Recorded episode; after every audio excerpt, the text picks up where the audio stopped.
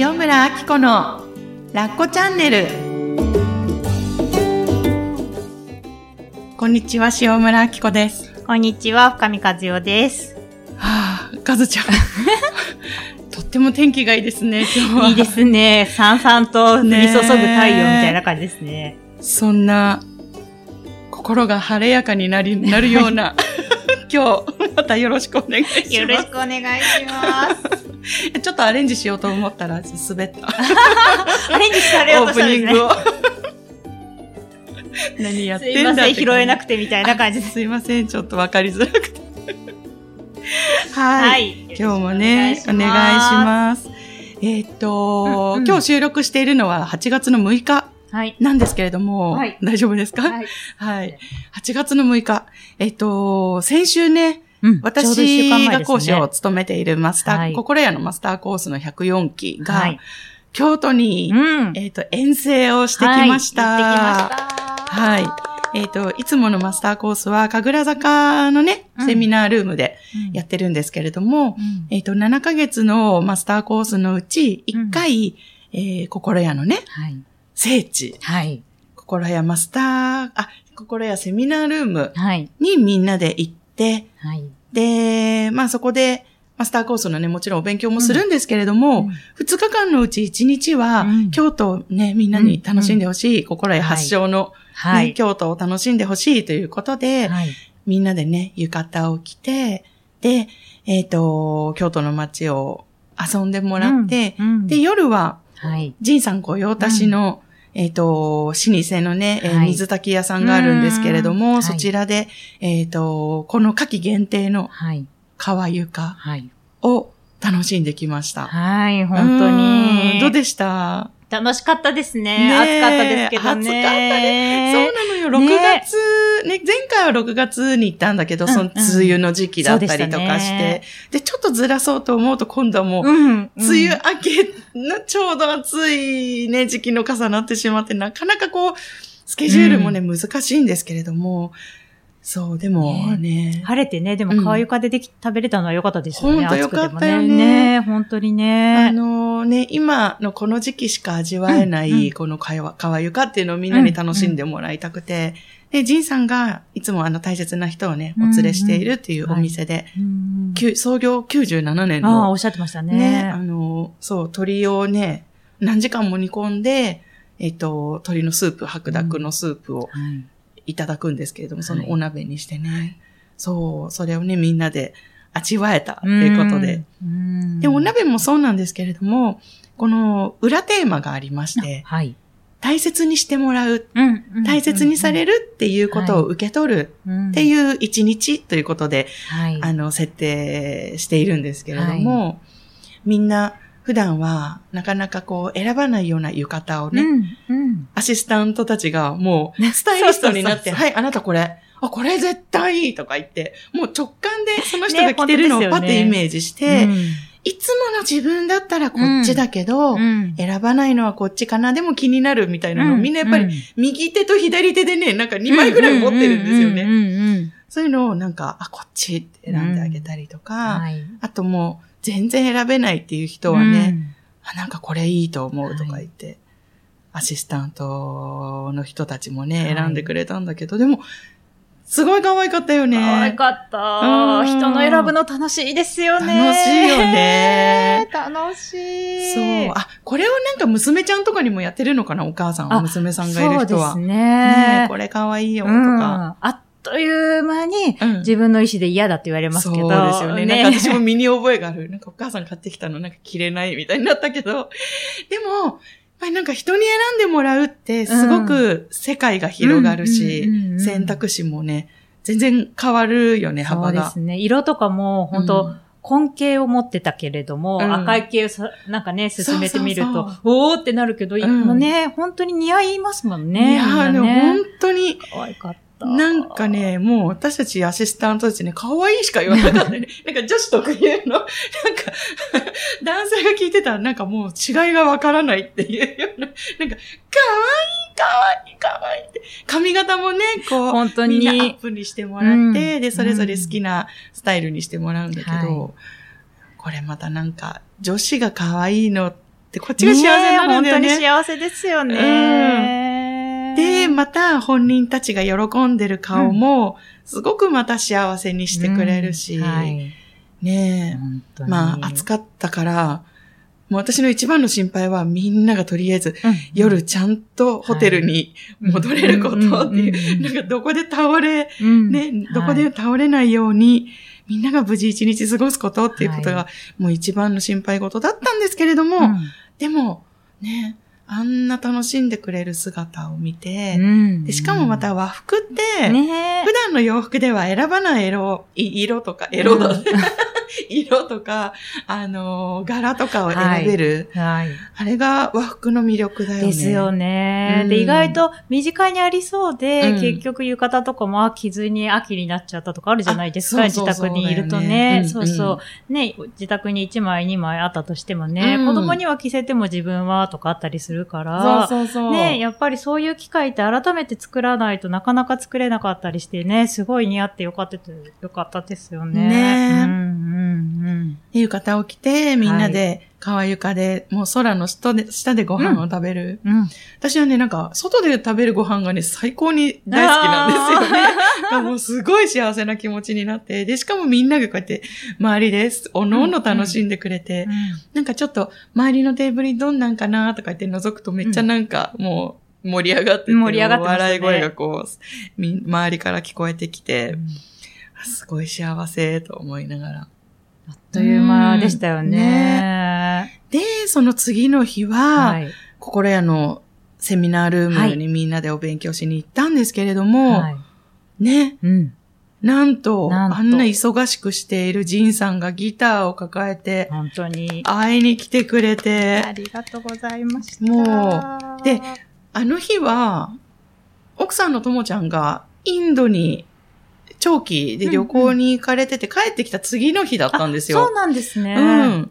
が、ジンさん、ともちゃん帰ってきた次の日なのに、わざわざ仕事っていうよりもなんか遊びに来てくれてるって、なんかその会いに来てくれてる。はいねなんか自分たちのために時間使ってくれて、ありがとうって思ったら、なんかもうみんながすごい、わうんなんかね、ジンさんの姿を見て、あ、違う、セミナールームのドアを開けて、はって見たらジンさんがそこにははって座っていて、もうみんなが固まるんですよ。なんか、はジンさんがいる。でも、どうしよう。うんみたいななんかすっごい嬉しいんだけど、なんかどうリアクションを取っていいかわからない。そうですよねなんかフリーズして喜んでるみんなの姿がすごいまた可愛かったりして。で、ジンさんも一人一人ね、そうなんですよね。サインして握手してくれて、うん写真撮って、うんでね、で、みんなに歌を歌ってくれて、うん3曲、はい。うん。ギター弾いて歌ってくれたんですよね。みんなの顔を覚えてますか、うん。みんなね、うん。よかったですよね。ねあのーすごいもうキャーって喜ぶ人もいれば、うんうん。もうなんか一人静かにはーってこう、うんうん喜びを味わってる人もいたりして、うん。で、そんなみんなを見てて、またこっちもなんかちょっと涙が出そうになったりとかして、うんうん。まあ実際すごいみんな号泣してたんですけど。なんだろうな、なんか改めてね、人が喜んでる姿？なんか大切な人が喜んでる顔幸せそうな姿、はい。うんうんで、なんかどんなに幸せにしてくれるんだろうっていうのを改めて感じて、で、しかも、ジンさんがね、こう、一人一人にサインしてくれてる時に、受講生のみんなが、うん。ジジンさんに出会えた経緯とか、どうやって心屋に出会ったかとか、っうん。ていう話をしてるんですよ。うん、ほんとほんでもと。ずっと、なんか、しんどくて寝たきりだったのが、ジンさんに出会えて、うん。ね、こんな、なんかうんマスターコース来て楽しい、自分を楽しめるぐらいになりましたとか、なんか夫婦関係がこうだったんだけど、とかうん子供がこうで、とかっていう話を聞いてたらもうなんか、みんなのストーリーをそれまでも聞いているからこそ、わあ、なんかよかったね、みんな見つけてる、見つけられてよかったね、っていう気持ちになってう、ん、で、またそれを温かく見つめている、沙織かずちゃん、うんリエモンのアシスタントのね、みんながいてっていう、なんか、うーん、なんて言ったらいいのかなあるを見せてくれたんですよね、やっぱりうね。ん。うん。あるを見せてくれた。そうそう、なんか一人で頑張ってると、うやっんうん。ぱりなんか、なんで私ばっかりこんなうなんかお金のこと心配して、じみんなの体調心配して、時間のこととか言って、で、私は休めないとかって、うん。なんかこう、その一瞬一瞬を不安と心配と、うんうん。先の、何？なんか転ばぬ先の杖をこうやってつくためにエネルギーを使って、で、自分のこと悩んでとかってやってきたんだけど、そんなみんなのこともちゃんとこう、ちょっと一歩引けば温かく見守って大丈夫だよって。でも、出会えてよかったねとかってこう、見つめてくれる存在がいるんだな。ちょっとなんか神様に見つめられてるみんなじゃないけれども、自分自身もそうなんだけど、、なんか、ああ、なんかいろんなことがあるけど、大丈夫なんだなっていうのもね、ね見せてもらえた。なんかすごい素敵な時間だったなぁ、なんて。本当にね。そう。それでね、あのー受講生のみんなもね、うん、実はちょっと、あの、サプライズを仕込んでくれていて、ねえ面白かったよね。うんね楽しかったですね。あの、受講生のね、一人からね、ちょっとアッコさんこういうことを企んでるので協力してくださいって言われて、で、あ、わかりました。って言って、じゃあ、あの、講義の間で質問タイムに、あの、マイクを振るっていうことで、とか言って、約束して、で、質問タイムが来て、で、約束の人が手を挙げてくれて、うんで、マイクを渡したら、すごい女優力がすごかったんですよ。ねえ迫真の演技とい本うか、ね。当になんか。これサプライズの前に本物の質問が来るのかもしれないなと思って構えたら、うん私、実はずっと黙っていて言いたいことがあるんです。とか言って、ちょっと鼻をすすったりとかして。沙織さん、はっちゃん、お誕生日おめでとう。かなみん、会期祝い10周年ね。おめでとう。手術から10年おめでとう。とか言って、わーとかってみんながテープをわーってやって、クラッカーちょっとね、鳴らせなかったので、場所柄。なんかみんながこう、急になんか帽子とか、あの、うんうんティアラとかつけてね、お祝いして、でもう、ねなんか人って、すごいなと思って見せてもらいました。うん。ねえ、なんねか私ばっかり喋っちゃってやいやいや、すません全然いいですよ、いいですよ、いいですよ。本当に。そう、なんかね、サプライズにも巻き込んでくれて、うん。あの、心屋のマスターコースっていうのはもう思ったこと全部やろうみたいな、思ったこと言おうとか、うんいろんなチャレンジをしてもらってね。はい。で、もちろんそのポジティブなことだけじゃなくって、うん本当はもやっとしたけど、うんうん普段は言えない我慢して止めてしまうことっていうのも言ってみよう。うんね。うんなんかそれを今までやらなかったことをやってみようということで、あのーまあなんかちょっと悶々とする時間とか、うん。あとちょっと緊張する時間とかもあったりするんですけれども、そのポジティブな方も実は私たちやらなかったりするんですよ、う普段。うんうん。そうですよね。うなんか、ね、その服可愛いねって思ったけど言わないとか、うんうん今日優しくしてくれてすごく嬉しかった、ありがとうとか、そういうことも、実は私たちなかなか言わないんですよね。うんうんそうですよね。そう。んんんん。そういうの、も、あなんか誰々のお誕生日、京都のね、うん。遠征に合わせてう、ん。パーティーやりたいとか、うんうんあの、そう、うちにね、あのー昔手術をして、で、肺を取る取る手術をされた方がいて、はい。で、えっと、そこから10年、うん。ね、今まで、ねあの、経ったっていうことで、改めておめでとう言いたいとか言って、もうね、そのお祝いもして、うん。本当に喜んでたよね。で、その喜びが伝わってくるのがなぜかって言ったら、あのね、そのサプライズをされてる人たち、不運族がいたんですよ。その、あの、会期祝いをされてたカナミンは、うんうん。えっと、不運族なんですよね。なんかこう、私とカズちゃんみたいにわーとかってやるタイプではなくて、うんうんしみじみ心の中でこう味わってるタイプなんだけど、うんうんあの、授業が終わってからね、ええ今日本当に嬉しかったですって、いつもの感じでね、うん淡々と話してくれるんだけど、うんすっごく嬉しい気持ちがね、なんか伝わってきて、うんあ、なんか、こうやって、めっちゃ族、不運族、うん。あの、あ、詳しくはジンさんのね、ブログ、うんうん。ちょっとあの、概要欄にリンクしておきますので、見ていただきたいんですけれども、あの、めっちゃ族表現をね、はい。するのが得意な人うんはい。もいれば、風俗、うん。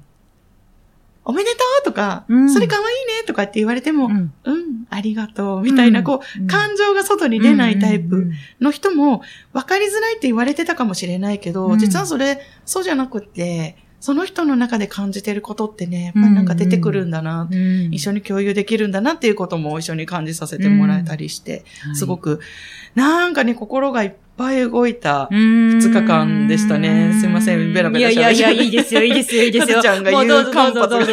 いやいやいや、もう、あこさんのね、あの、思うままにお伝えされたら、いいやいやいやでもそれ大事だと思いますよね。うんどどうでした、あんの二日間。私ね、京都はね、うん。あの、やっぱり毎回自分の時の思い出すんですよね。うんうんだからね、受講生一人一人がここまでにたどり着いたっていうストーリーが、うん。その、あ、なんだろう、ジンさんに出会ったストーリーももちろんあるんだけれども、うん今日この京都にたどり着いたっていうストーリーが大好きで、うん。なんかちっちゃい子預けてみたとか、そう、ね。グランクラスとか、ぶね、グリーンを乗ってきてみたとか、グリーン、ね、そうそうそう。グリーン車、グランクラス頑張って乗ってきた、そうそう。乗ってきたとか、本当はやりたかったこと。ね、うんそう、うん。とか、あと、ご主人にやっぱり一泊二日とかね、になるわけだから、うん。それを言えないものを言ってきたとか、ん。そういう話がすごい大好きで、うん。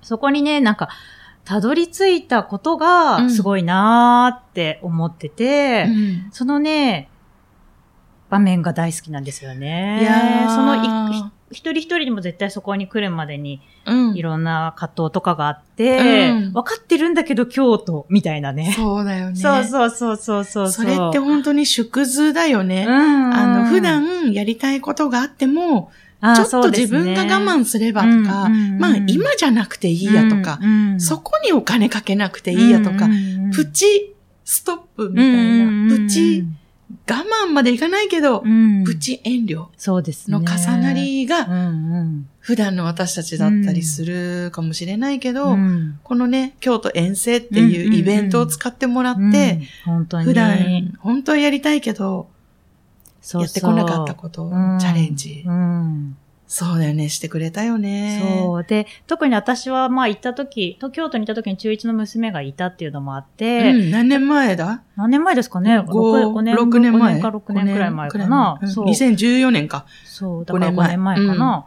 そう、だからやっぱり初めて自分だけ外に外泊に出るってなかなか私はなかった機会なので、なんかね、そういう。そうなんですねうんそうそう。私はなかったから、うんなんかその出ちゃいけないっていうか出るっていう選択肢がなかった。だからうん。一人で外泊するっていう選択肢が自分の中になかったので、うん常に実家に行くにもどこに行くにもやっぱり娘は一緒っていう感覚だったから、うん、そなんかそうそう、それをやってみた時の、うん。なんかこう、自分の気持ちとか、なんかその思いつつ、うんお子さんいる人はどんな風に思ってたのかなとかっていうのが、うんうん私はすごい大好きで、いつも。あーほんとそうだんね。んうんそこを、なんか。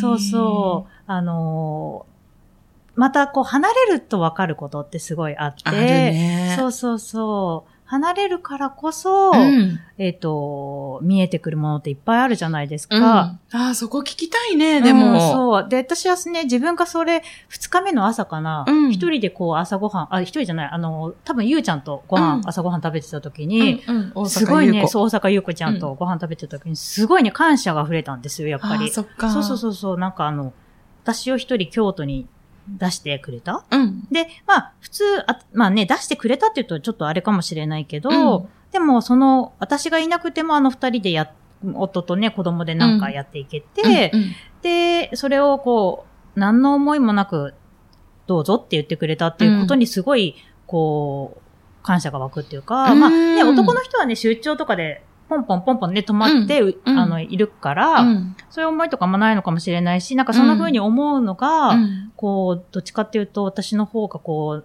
あれなのかなって思ったり、自分を下に見てるのかなとか思ったりとかもしたんだけど、でもその時はもう単純にすごい嬉しくて、うん。もう感謝しかなかったんですよね。うん。だからね、毎回、素敵。私は、その、出かける時とかうに、んなんか、あんまり、なんかそこではいつもその感謝を感じるんですよ。うん。だから別にうん。みんなに感謝しろとか、うん。そういうことでは全然なくって、うん。なん。か離れて見えてきたものが、私は多分あるんだろうなーって思ってて、うん。なんかね、そのストーリーを聞くのがいつも好きです。京都の時、と、あと三浦？あ、うん。三浦っていうかね、そうのん。最後の合宿うん。の時の、うん。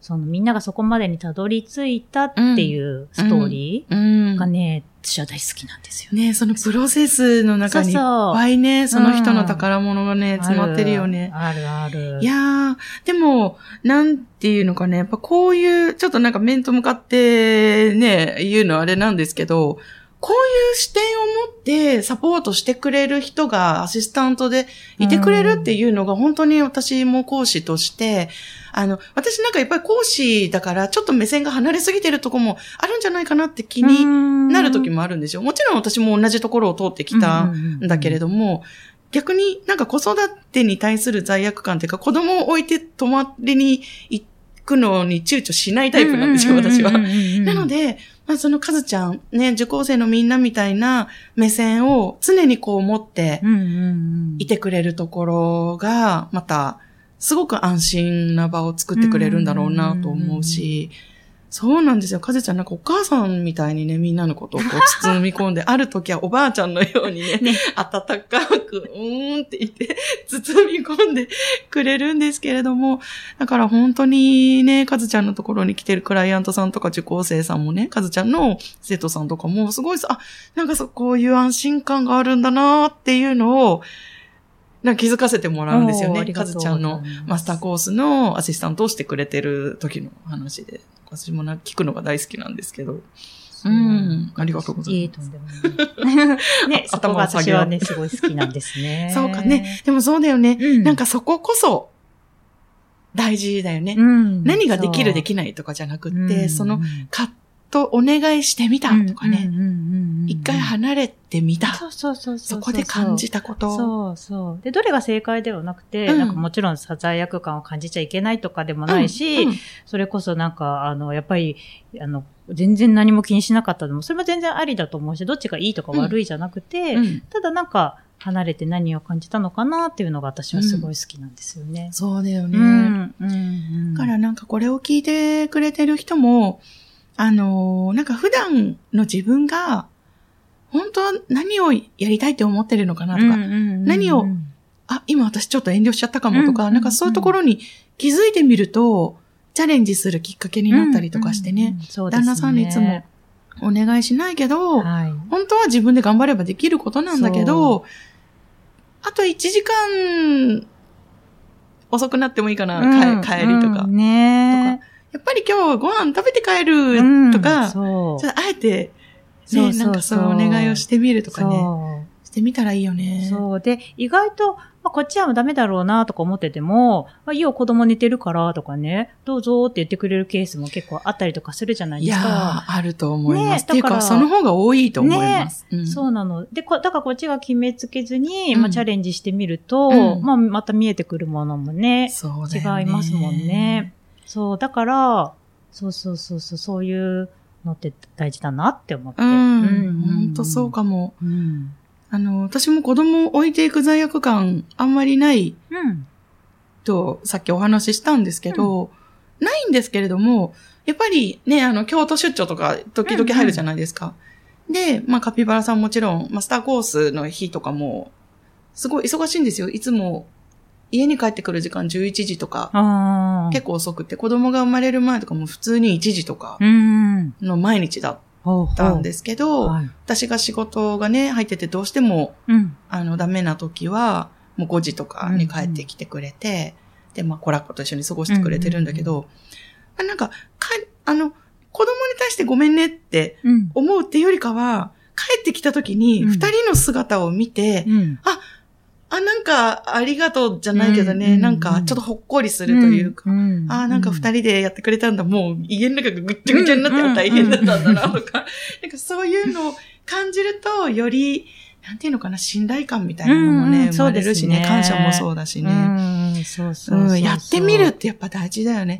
やってみないとわからない。そう。そう。で、ついついなんかね、やっぱり、その家庭、お家の外にいいものがあるように思いがちじゃないですか。はい。あの、えっ、と、思いがちっていうか、思う思うこともあるじゃないですか。はいなんか、いろいろね。はい。でも、お家の中って結構、あの、いろいろいいものがあるんですよ。うん。なんかよく伝えられないんだけど、うん例えば。なんだろうな、うん安心感だったりとか、うんうんそこにいるだけでこうなんかほっとする場だったりとか、うんうんあとはなんかあの、なんて言うんだろう、この暑い日だったら下着姿でも過ごせるとか、なんていうの？あ、でもちょっとわかるわかる。そうあのうんうんすっごい、こう、外を見ると、ずっとなんか追い立てられる感じが、うん一瞬家の中にいるとう、んそれがないみたいな、うんそういう感じかな。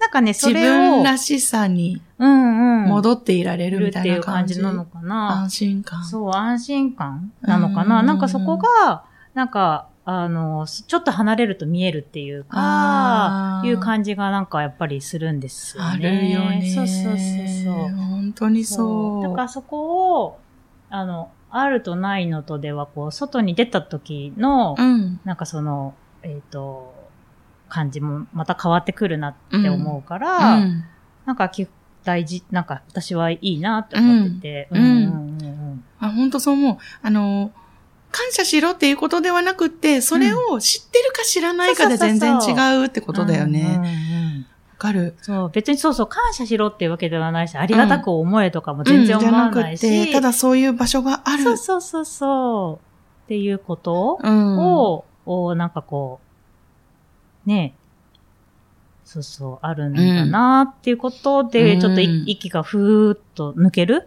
場所がある、うん。私にもあるんだな、みたいなのが、うん。あ知ってるか知ってないかだけで、うん。まあなんかだいぶ違うかなと思っていて、あ、でもで、あれシンクロしたよね。えっと、京都マスターコース2日間行ってて、うん。で、私たち新幹線乗って東京帰ってきたんですけど、自分のお家の前にたどり着いて、うん。玄関を入るときに、うん。あ、私帰るお家があるってなんかちょっとほっとしたんですよね。こうマスターコース2日間すっごく楽しくて充実してて最高なそうそう時間だったんだけれども、うんこうなんか、ドアノブに手をかけたときに、あ、帰るところがある、うんなんか、ありがとうじゃないけど、うんうん帰るところ、まあ、旦那さんが帰る場所じゃないですか。。うんうんうんね、私たちにとって。ああ、なんか、なんとも言えないうん。ものを感じてたら、うん。かずちゃんが、その後、フェイスブックで、私は投稿してないんですけど、かずちゃんが、ね、同じようなこと投稿してて、なんて書いてたんだっけ？なんかね、その玄関のアプローチに、そうそうそう、電気がついてたんですよ。だから暗、真っ暗じゃなくて、電気がついてるだけで、うん。なんだろう、なん、もう二人は寝てるんですけど、娘も夫もね、うん。寝てるんだけど、お帰りっていうか、帰ってきていいよっていうか、うん。なんかここにいていいよみたいなのを感じながら、ウェルカムそうそうそうそう、感じで、うん。あーと思ってなんか、いつもだったら写真撮らないんだけれども、うん。そこで写真撮っそうて、そう。あなん見か、た。ここなんだな、みたいな感じをすごいね、うん。感じたんですよね。すごいなんか、あの投稿を見て、わーって思って、すごいちゃんと通じてると思った。そうそうそうそう。う。ん。すごい、もう本当京都は楽しかったし、うん。全然すごい楽しかったから、うん。で、そこにい2日間いなかったとかに罪悪感感じるとか、そういうことでは全然なくって、うん。ふーってできるっていう感じかなそう。と思って。なんか晴れと毛じゃないけど、あそうそうそう陰と陽そうみたいなね、うん。やっぱバランスって大事で、そのね、さっきも下着姿で家でじゃないけど、そうそう。そう。あの、もちろんおしゃれして可愛くね、うん。してる時もね、あれば、うん。外向きで。楽しんでる時もあれば、力を抜いてうん。私らしくまた楽しんでる時もある。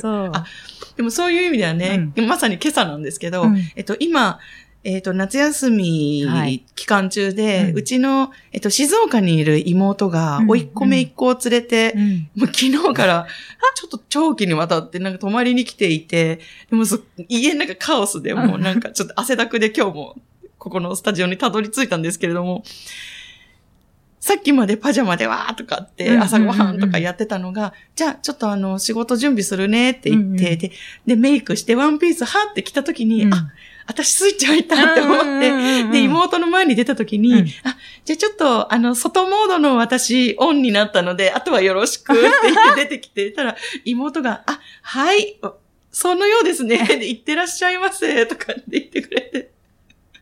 なんか、それもすごく面白くて、なんかどっちもね、楽しい。うんうんうんうんどっちも私だし、どっちもエンジョイしてるんだけど、うん。なんかその切り替えがまた楽しいなっていうでも切り替えがあるからこそ私たちね、ね。頑張れるっていうかね、楽しんでいられるんだよね。本当そう思います。うん。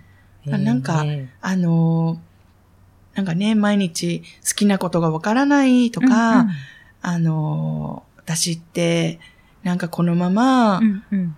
何？なんか子育てに追われて終わるのかな？みたいなね、うん。そんな声もね、うんうん。時々聞かれるんですけれども、はい。